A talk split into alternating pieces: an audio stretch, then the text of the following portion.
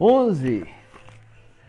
Durante a segunda e a terceira série, séries, eu continuava sem receber uma chance de jogar beisebol, mas sabia que de alguma maneira estava melhorando minhas habilidades como jogador.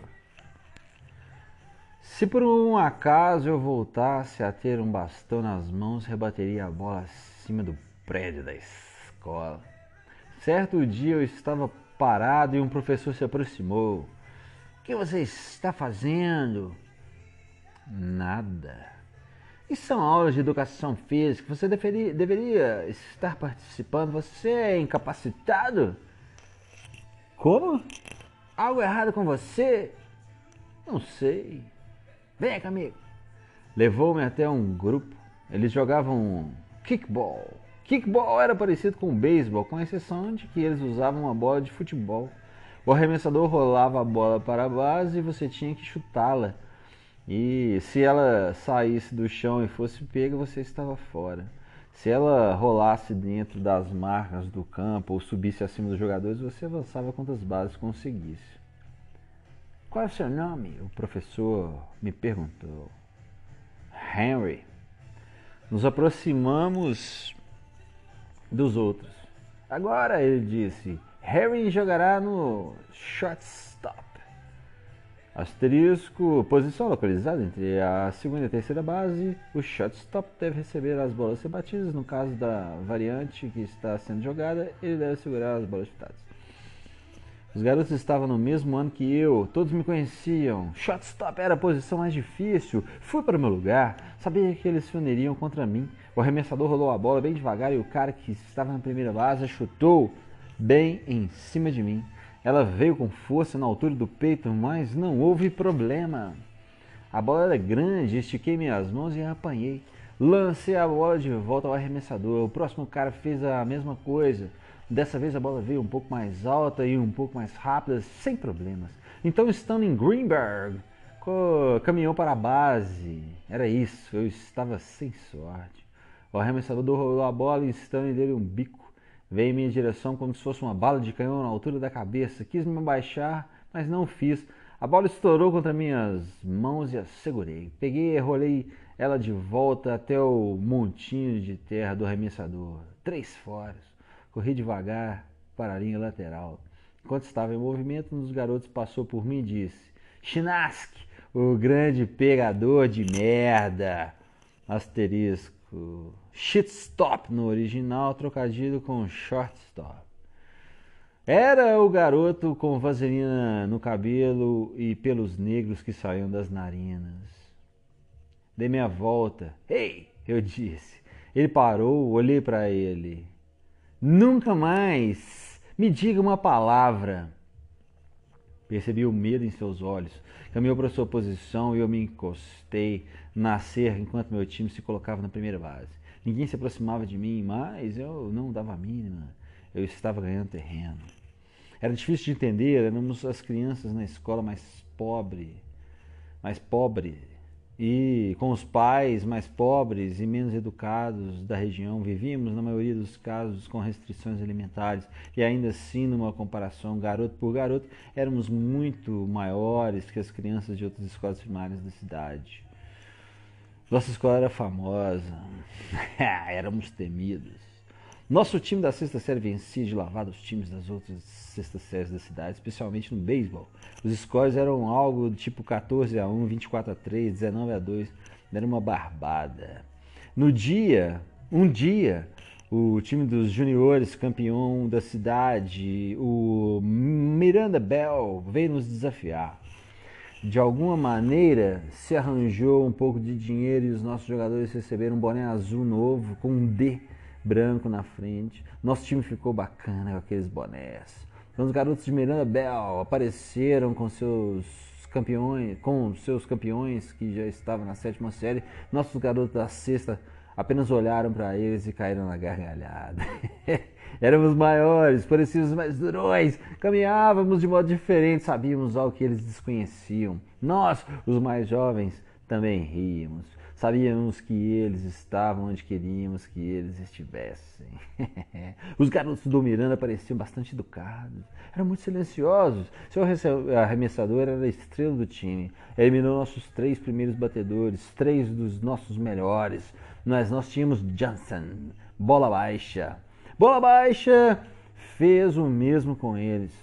O jogo seguiu dessa maneira os dois lados perdendo jogadores, algumas rebatidas curtas, alguns avanços de base, nada demais. Então estávamos com um bastão no final da sétima entrada. Capalete, bolo de carne acertou uma em cheio. Deus, deu para ouvir o estouro da batida. Parecia que a bola iria atingir o prédio da escola e quebrar uma das vidraças. Nunca na vida tinha visto uma bola decolar daquele jeito. Acertou o mastro da bandeira perto da parte mais alta que era de volta.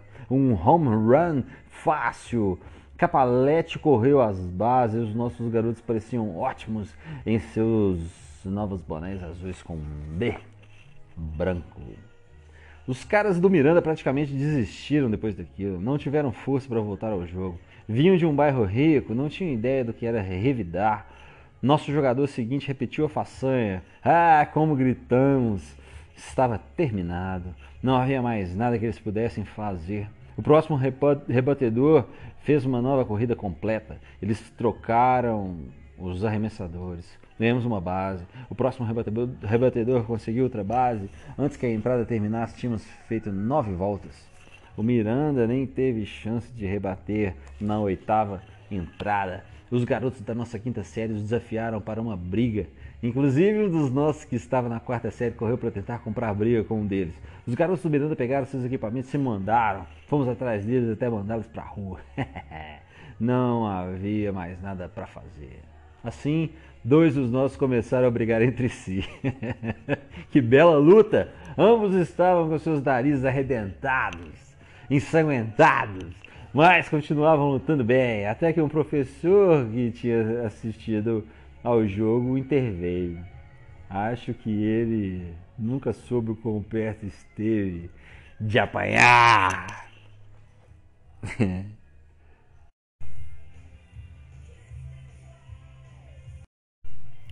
Doze. Uma noite meu pai me levou com ele na entrega do leite não havia mais carroça puxada a cavalo. Os caminhões de leite agora eram movidos a motor.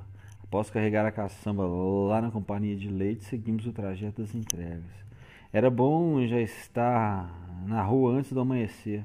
A lua ainda estava no céu e eu podia ver as estrelas. Fazia frio, mas era excitante. Perguntava-me por que meu pai me convidara para vir com ele uma vez que dera para me bater com um amolador da navalha uma ou duas vezes por semana e não havia entre nós qualquer intimidade. A cada parada ele saltava e entregava uma ou duas garrafas de leite. Às vezes era queijo, cottage, ou coalhada, ou manteiga, de vez em quando uma garrafa de suco de laranja. A maioria das pessoas deixava bilhetes nas garrafas vazias explicando o que queriam. Meu pai ia guiando, parando e dando a partida no motor, fazendo entregas. Bem, garoto, em que direção estamos indo agora? Norte. Você está certo, estamos indo para o norte. Percorrimos as ruas parando e seguindo adiante. Bem, e agora? Em qual direção? Oeste. Não, estamos indo para o sul. Seguimos mais um tempo em silêncio. Vamos supor que eu expulso você do caminhão agora e o deixe no meio da calçada. O que faria? Ah, não sei. Quer dizer, como você sobreviveria? Bem, acho que voltaria até a última casa e pegaria o leite e o suco de laranja que você deixou nos degraus. E depois disso, o que faria? Contaria o policial e contaria a ele o que você fez comigo. Contaria, hein? E o que é que você iria contar? Diria a ele que você quis que eu me perdesse afirmando que o oeste era o sul. o, dia, o dia começava a raiar. Logo todas as entregas haviam sido feitas e paramos para tomar um café numa lancheria. A garçonete se aproximou. Olá, Henry! Ela disse a meu pai. Olá, Betty! Quem é o garoto? É o meu pequeno Henry. É a sua cara. Mas não teve meus miolos, eu acho. Espero que não. Fizemos o pedido, ovos com bacon. Enquanto comíamos, meu pai disse: Agora vem a parte mais difícil. Qual? Tenho que recolher o dinheiro que as pessoas me devem. Algumas delas não querem pagar, mas elas têm que pagar. É o que eu sempre lhes digo. Terminei de comer e voltamos ao trabalho. Terminamos de comer e voltamos ao trabalho. Meu pai descia e batia nas portas. Eu podia ouvi-los, ouvi-lo reclamar aos berros. Como diabos você pensa que eu vou ter o que comer? Você já secou o leite, agora é hora de cagar o dinheiro. Usava um discurso diferente a cada cobrança. Às vezes voltava com dinheiro, outras não. Então o vi entrar numa espécie de cortiço. Uma porta se abriu, uma mulher ficou ali parada, vestida num kimono de seda desatada. Ela fumava um cigarro. Escute, boneca, preciso receber o dinheiro. Você é a minha maior devedora. Ela riu na cara dele. Veja, boneca, me dê metade, me paga alguma coisa, dê algum sinal. Ela fez um anel de fumaça, em seguida o rompeu com o dedo. Escute, você precisa me pagar, disse meu pai. Essa é uma situação desesperadora. Entre, falaremos sobre isso, disse a mulher. Meu pai entrou e a porta se fechou. Ficou lá dentro por uma eternidade. O sol já ia alto. Quando meu pai saiu, o cabelo lhe caía sobre o rosto e ele colocava a barra da camisa para dentro da calça. Subiu no caminhão. A mulher deu dinheiro? Perguntei. Essa foi a última parada, disse meu pai. Estou exausto. Vamos devolver o caminhão e voltar para casa. Ah. Eu voltaria a ver aquela mulher. Um dia voltei para casa depois da escola e ela estava sentada numa cadeira na nossa sala da frente. Minha mãe e meu pai também estavam sentados ali e minha mãe chorava. Quando me viu, correu em direção, em minha direção e me agarrou. Levantou-me, levou-me para o quarto e fez com que eu sentasse na cama. Henry, você ama sua mãe? Na verdade, não a amava, mas ela parecia tão triste que eu respondi: Sim. Ela me levou de volta para a sala. Seu pai está dizendo que ama essa mulher? Ela me disse. Amo vocês duas. Agora tira esse garoto daqui. Senti que meu pai estava fazendo minha mãe muito infeliz. Vou matar você, eu disse ao meu pai. Tira esse garoto daqui. Como você pode amar essa mulher? perguntei. Veja o nariz dela. O nariz parece uma tromba de elefante. Cristo! exclamou a mulher. Não sou obrigado a ouvir isso. Olhou para meu pai. Escolha, Henry, uma ou outra, agora. Mas não consigo, amo vocês duas. Vou matar você, eu disse a meu pai. Ele veio em minha direção e me deu um tapa no ouvido, me derrubando no chão. A mulher se levantou e saiu correndo da casa, e meu pai foi atrás dela. A mulher saltou para dentro do carro do meu pai, deu a partida e seguiu. Tudo se deu de maneira muito rápida. Meu pai sai correndo rua fora atrás dela e do carro. Edna, Edna, volte! Meu pai conseguiu alcançar o carro, pôs a mão no banco da frente e agarrou a bolsa de Edna. Então o carro acelerou e meu pai ficou para trás com a bolsa.